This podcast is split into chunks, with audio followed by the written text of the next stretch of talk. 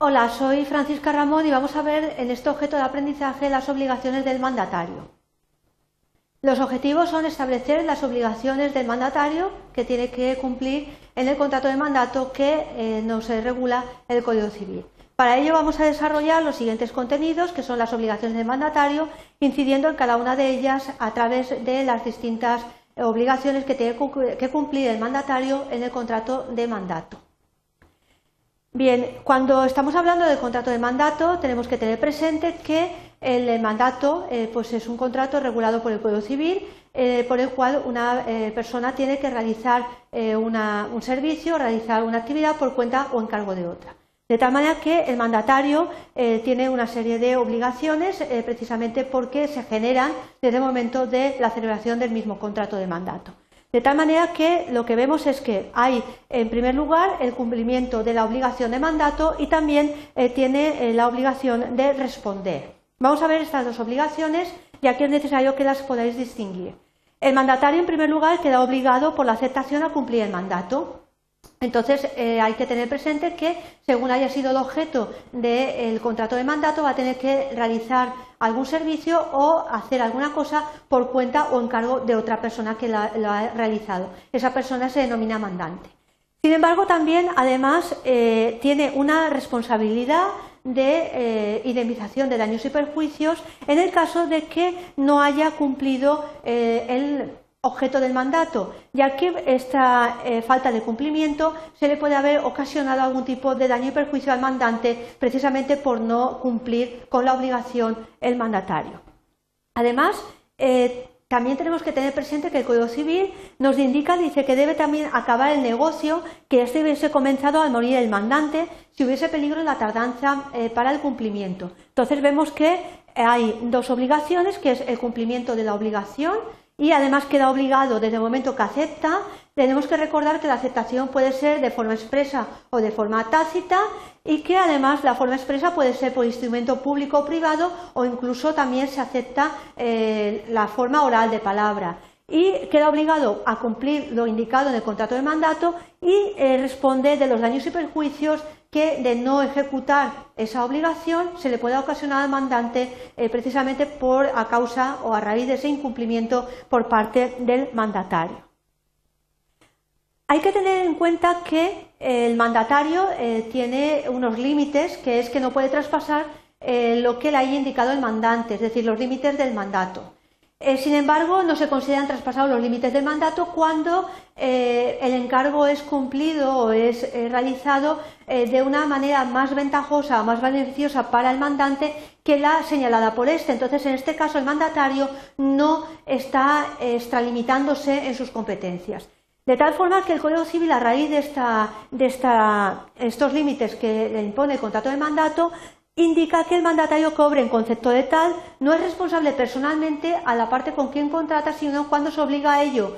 expresamente o traspasa los límites del mandato sin darle conocimiento suficiente de sus poderes. La responsabilidad que tiene el mandatario eh, se extiende no solamente a eh, un acto doloso, sino también a un acto culposo, de tal manera que tenemos que distinguir lo que es el dolo eh, y también la culpa o la negligencia, de tal manera que eh, las maquinaciones insidiosas, que es lo que se denomina el dolo, de tal manera que eh, obliga a una persona a hacer algo que sin esa presión no hubiese realizado, él va a ser responsable en este supuesto, pero también va a serlo en el caso de culpa. sin embargo, la diferenciación entre que haya actuado con dolo o haya actuado con culpa es mm, además eh, valorable por parte de los tribunales con más o menos rigor según el mandato que haya sido o no retribuido. Tenemos eh, que tener en cuenta que el mandato, eh, por regla general, se supone que es gratuito, pero hay algunos supuestos en los cuales el mandato se considera como retribuido, sobre todo en los casos en los que bueno, pues el mandatario tuviese como actividad principal la realización del servicio que le encarga el mandante. Entonces, en estos casos, además, se estimará la responsabilidad que tiene que eh, el mandatario darle al mandante, es decir, la indemnización, en cuanto a eh, si ha intervenido eh, dolo o culpa y según el mandato haya sido o no previo precio, previo pago. Bien, en cuanto a las instrucciones del mandante, tenemos que tener en cuenta que en la ejecución del mandato ha de arreglarse el mandatario a lo que le haya encomendado el mandante. Eh, sin embargo, eh, si no hay unas instrucciones para la realización del servicio o la realización de la cosa o de la actividad, eh, a falta de ellas se aplica la regla general de que hará todo lo que, según la naturaleza del negocio, según el encargo, haría lo que se denomina un buen padre de familia. Esta regla general que se establece en el Código Civil es la diligencia necesaria para el mantenimiento de la actividad que llega a buen puerto, a buen fin. De tal manera que utiliza el Código Civil una frase que es eh, bueno, eh, todo lo posible que haría un buen padre de familia con lo propio, con las actividades propias. sin embargo, esto también tenemos que tener en cuenta que la jurisprudencia se ha manifestado sobre ello y tendríamos que acudir también a las a la sentencia del Tribunal Supremo para considerar qué es lo que haría un buen padre de familia según la naturaleza del negocio. Bien, también el mandatario tiene la obligación de lo que se denomina rendición de cuentas. Es decir, tiene que, eh, bueno, cuando termine eh, lo que ha realizado en el mandato, pues eh, tiene que indicarle al mandante pues, las operaciones y eh, también abonarle cuanto haya recibido en virtud del mandato, aun cuando lo recibido no se debiera al segundo. De tal manera que esta obligación de rendición de cuentas es para evitar pues, lo que se denomina un enriquecimiento injusto y también para eh, que no se extralimite en el cumplimiento de la obligación que tiene el mandatario respecto del objeto del contrato de mandato.